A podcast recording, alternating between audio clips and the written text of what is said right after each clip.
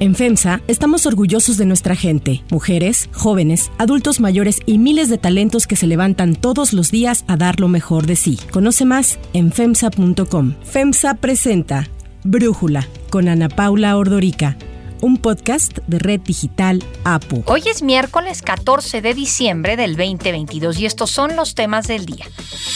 El gobernador de Puebla, Miguel Barbosa, falleció el día de ayer por complicaciones de salud. Elon Musk ya no es el hombre más rico del mundo, ahora lo supera Bernard Arnault. Pero antes vamos con el tema de profundidad. En política exterior nos hemos apegado a los principios constitucionales de no intervención, autodeterminación de los pueblos, solución pacífica de las controversias proscripción de la amenaza o del uso de la fuerza en las relaciones internacionales. Andrés Manuel López Obrador ha dicho desde el día uno de su gobierno que está apegado al principio de no intervención en los asuntos de otros países. Sin embargo, sus acciones demuestran que esta no intervención la aplica a conveniencia. El caso más reciente es el de Perú, en donde su presidente, Pedro Castillo, cayó tras haber intentado disolver el Congreso minutos antes de que éste votara su destitución. Castillo trató trató de refugiarse en la Embajada de México en Perú, pero fue detenido antes de llegar. Horas después, el expresidente pidió oficialmente asilo político al gobierno mexicano, algo que tanto López Obrador como el canciller Marcelo Ebrard han dicho que le otorgarán. Tras el apoyo de México a Castillo, López Obrador explicó que no se trata de intervencionismo. No es injerencismo estar ahí conduciendo nada. Además, López Obrador ha asegurado en varias ocasiones que la crisis política en Perú se debe a las élites del país. Esto, de una u otra forma, se origina arriba, la llamada cúpula política y los intereses económicos, los medios de información son los que provocan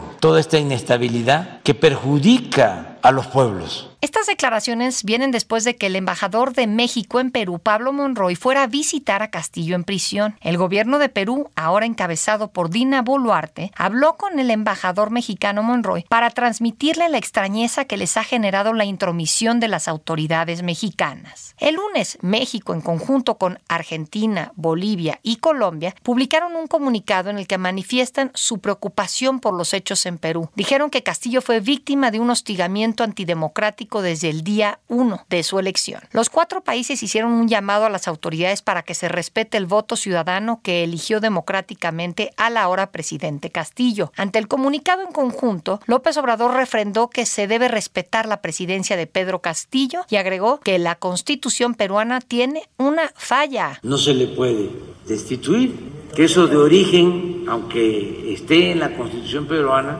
tiene un problema, una falla antidemocrática de origen. El presidente dijo que las relaciones con Perú están en pausa y así habló sobre el reconocimiento de Boluarte. Lo del reconocimiento no existe en la diplomacia mexicana. Es contraria a nuestros principios de política exterior. El caso de Perú sería la segunda ocasión en el sexenio de López Obrador que las sedes diplomáticas mexicanas son puntos estratégicos en medio de crisis políticas latinoamericanas. En noviembre del 2019, Evo Morales, expresidente de Bolivia, fue forzado por el ejército de su país a dejar el poder tras haber intentado una tercera reelección que no tenía respaldo constitucional. Después de esto, México le dio asilo político y Morales agradeció así. En México no solamente será mi casa, la casa de todos quienes luchan por la liberación de nuestros pueblos. La diferencia entre los dos exmandatarios es que a Evo Morales le dieron un golpe de Estado y Pedro Castillo lo intentó desatar violando su constitución. Pero estos no han sido los únicos momentos en los que López Obrador no ha cumplido con su política de no intervención. En septiembre del 2021 hizo un llamado al gobierno de Estados Unidos para que levantara el bloqueo económico a Cuba. La semana pasada López Obrador criticó la sentencia de seis años de prisión contra la vicepresidenta de Argentina, Cristina Fernández de Kirchner, por corrupción. A todas luces es una venganza política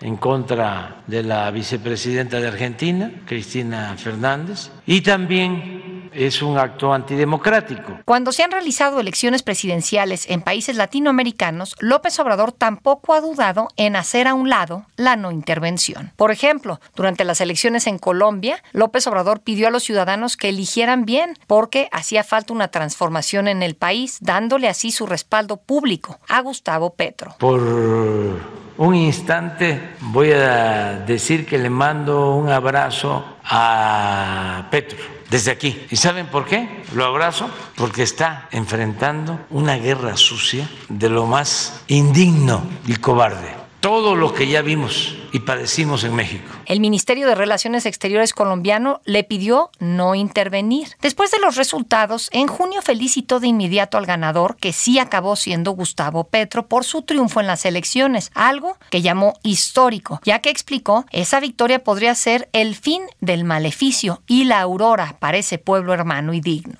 Lo mismo pasó con Lula da Silva en octubre pasado. López Obrador lo felicitó al ser el ganador de las elecciones en Brasil, al que llamó amigo, hermano y compañero. Aunque las cosas no fueron igual cuando ganó Joe Biden, el presidente de Estados Unidos. López Obrador tardó mes y medio en reconocer su triunfo alegando que esperaría a que el Congreso certificara su triunfo y que no quería ser imprudente ya que el expresidente Donald Trump dijo había sido respetuoso con México y no quería afectarlo. Respetuoso Trump, quien solamente utilizó a México como piñata política durante su tiempo en la Casa Blanca. El análisis.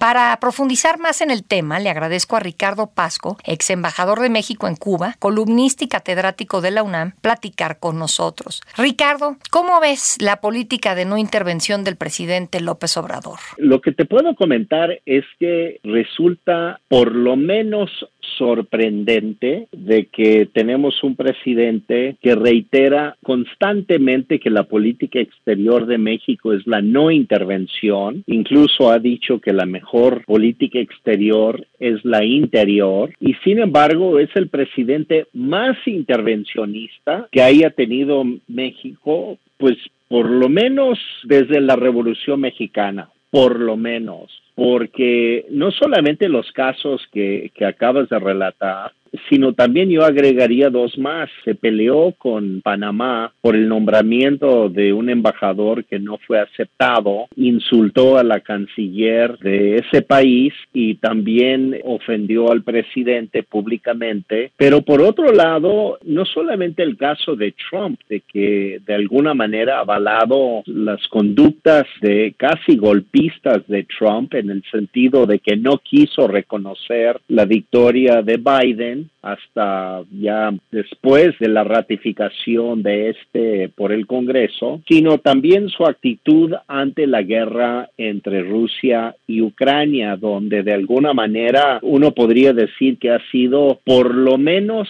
gentil con los rusos en cuanto ofreciendo eh, incluso planes de pactos comerciales con Rusia cuando justamente el mundo está planteando no tener relaciones comerciales con ese país.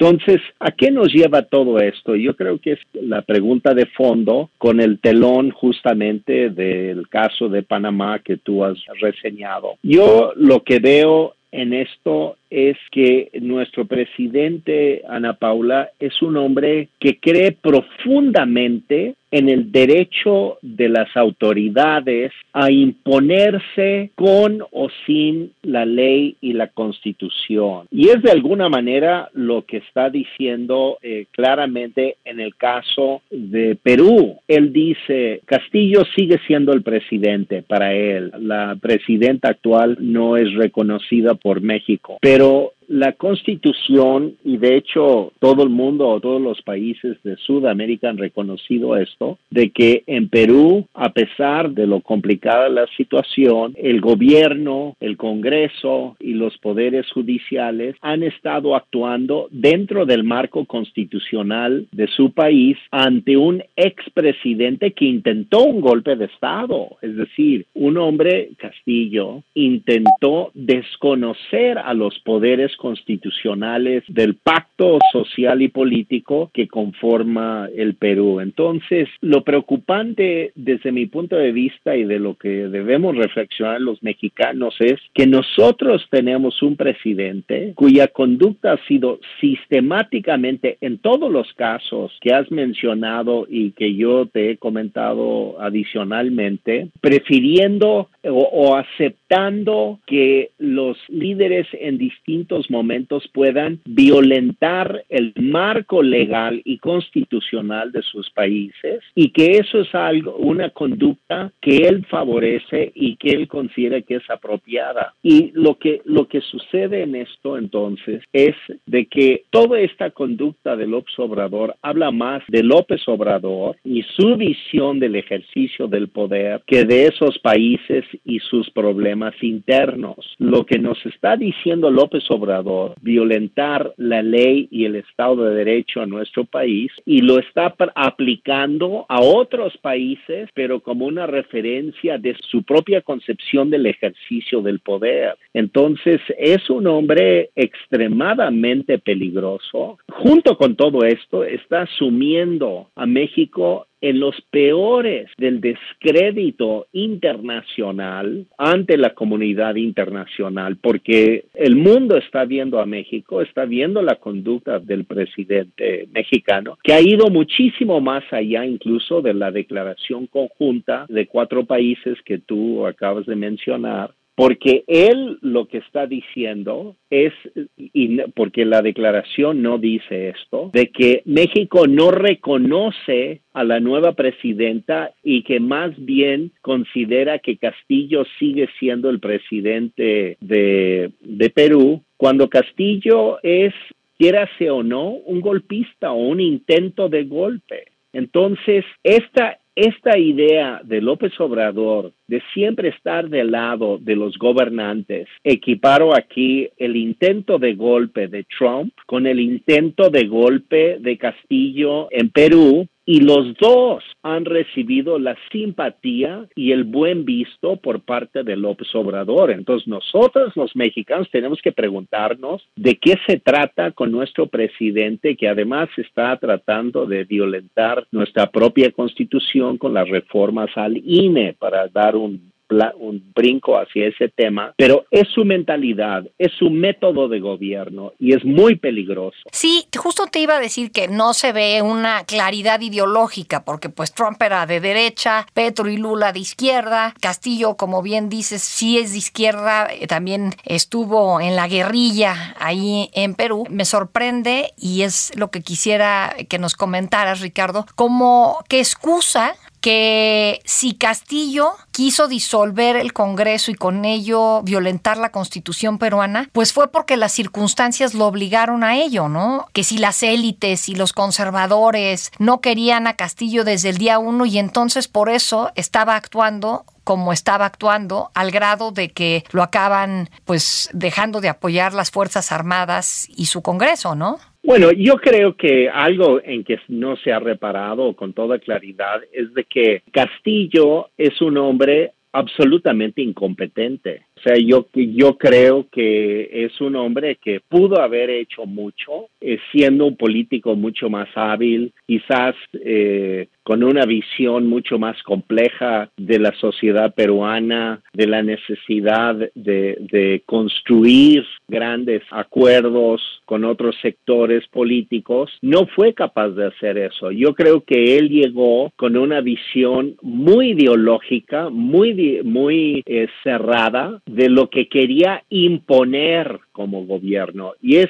lo quiero decir, exactamente lo mismo que, que López Obrador, que llega y piensa que la única idea viable para México es su idea. Y Castillo llegó pensando lo mismo, de que lo único posible para Perú era lo que él quería hacer y que todos tenían que sujetarse a lo suyo. La gran diferencia entre ellos es que López Obrador tiene el control del Congreso y Castillo era una minoría en el Congreso y por lo tanto él tenía que pactar. Pero ve el caso de Boric en, en eh, Chile, no tiene mayoría en el Congreso y nadie lo está tirando. Ahí está Petro, eh, que no tiene mayoría en el Congreso, ha negociado con eh, partidos de centro e incluso con partidos de derecha para poder promover sus iniciativas en el Congreso. Es decir, va a tener que hacer lo mismo Lula. Resulta que el partido de Bolsonaro en Brasil tiene mayoría en el Congreso brasileño. Lula para gobernar va a tener que negociar con ellos, pero no llegan al golpe de Estado, no llegan al extremo a que ha llegado Perú. Entonces, la pregunta es por qué y lo que hay que, lo que se va a concluir eventualmente cuando las cosas se calmen y la gente empieza a mirar con, con tranquilidad y objetividad las cosas, es que Castillo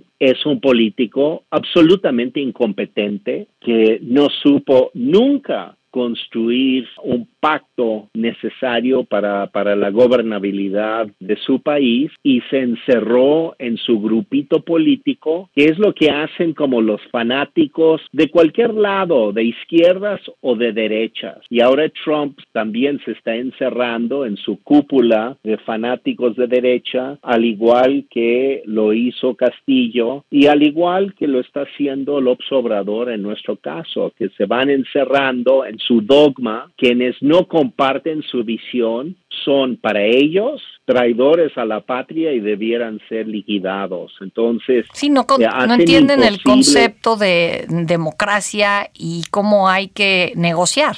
Así, y construir, construir consensos en la, en la sociedad para poder gobernar con eficacia, incluso con pluralidad, ¿no? Y aceptando la idea que les cuesta mucho trabajo aceptar a los populismos de izquierda y de derecha, por eso se habla que hay populismos de derecha y de izquierda, y es que son radicales, quieren imponer a la sociedad su idea, su idea única y no están dispuestos a compartir una visión plural, ecuménica, de las sociedades modernas diversas. Ricardo Pasco, muchísimas gracias por este análisis y por platicar con nosotros.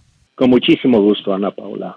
Si te gusta escuchar Brújula, te invitamos a que te suscribas en tu aplicación favorita o que descargues la aplicación Apo Digital. Es totalmente gratis y si te suscribes será más fácil para ti escucharnos. Además, nos puedes dejar un comentario o calificar el podcast para que sigamos creciendo y mejorando para ti.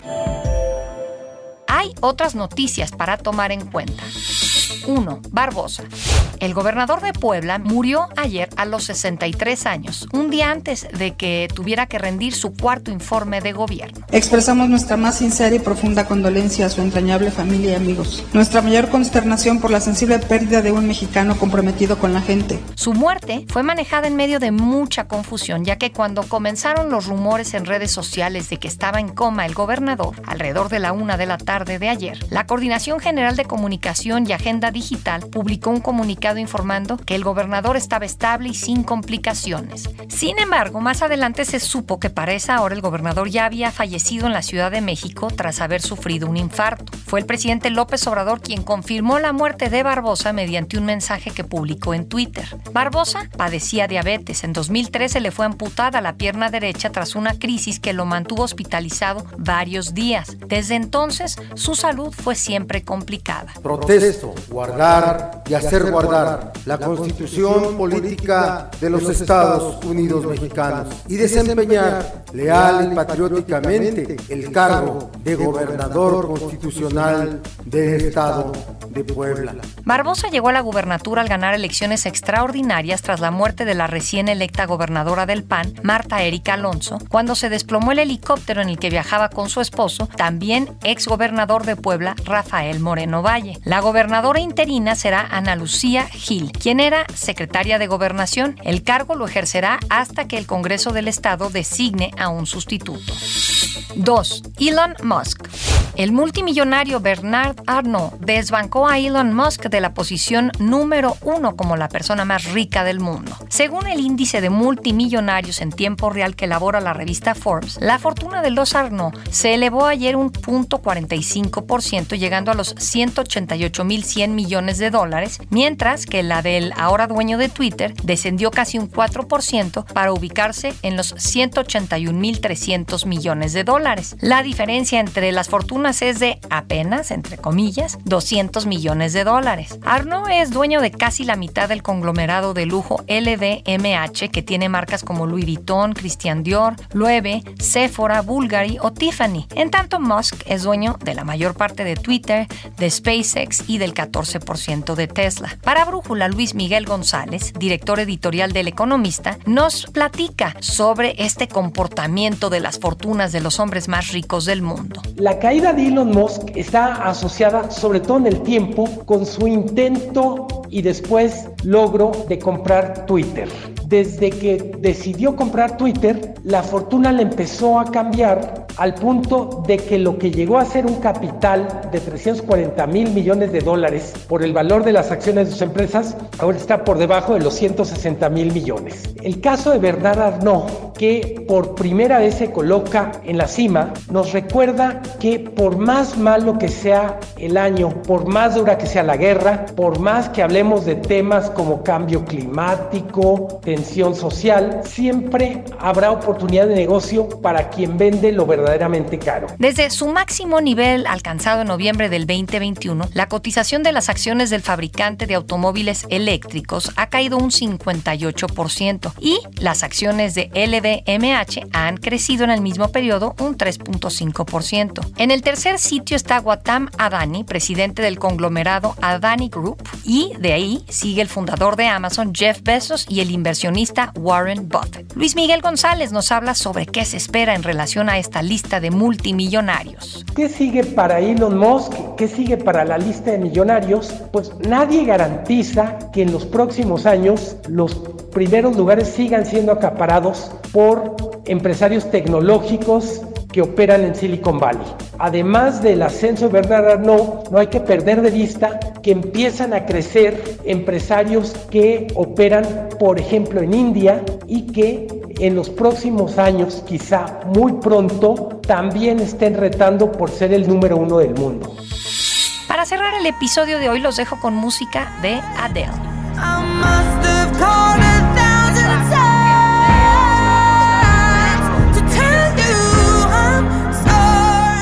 El 14 de diciembre del 2015, la cantante ocupó el número uno de las listas musicales tanto en Estados Unidos como en Reino Unido con su tercer álbum, 25, por el que se mantuvo en el puesto más de 30 semanas. Este disco es uno de los más vendidos de la historia tan solo. En la primera semana de lanzamiento vendió más de 3 millones de copias y en todo el 2015 la cifra alcanzó más de 17 millones.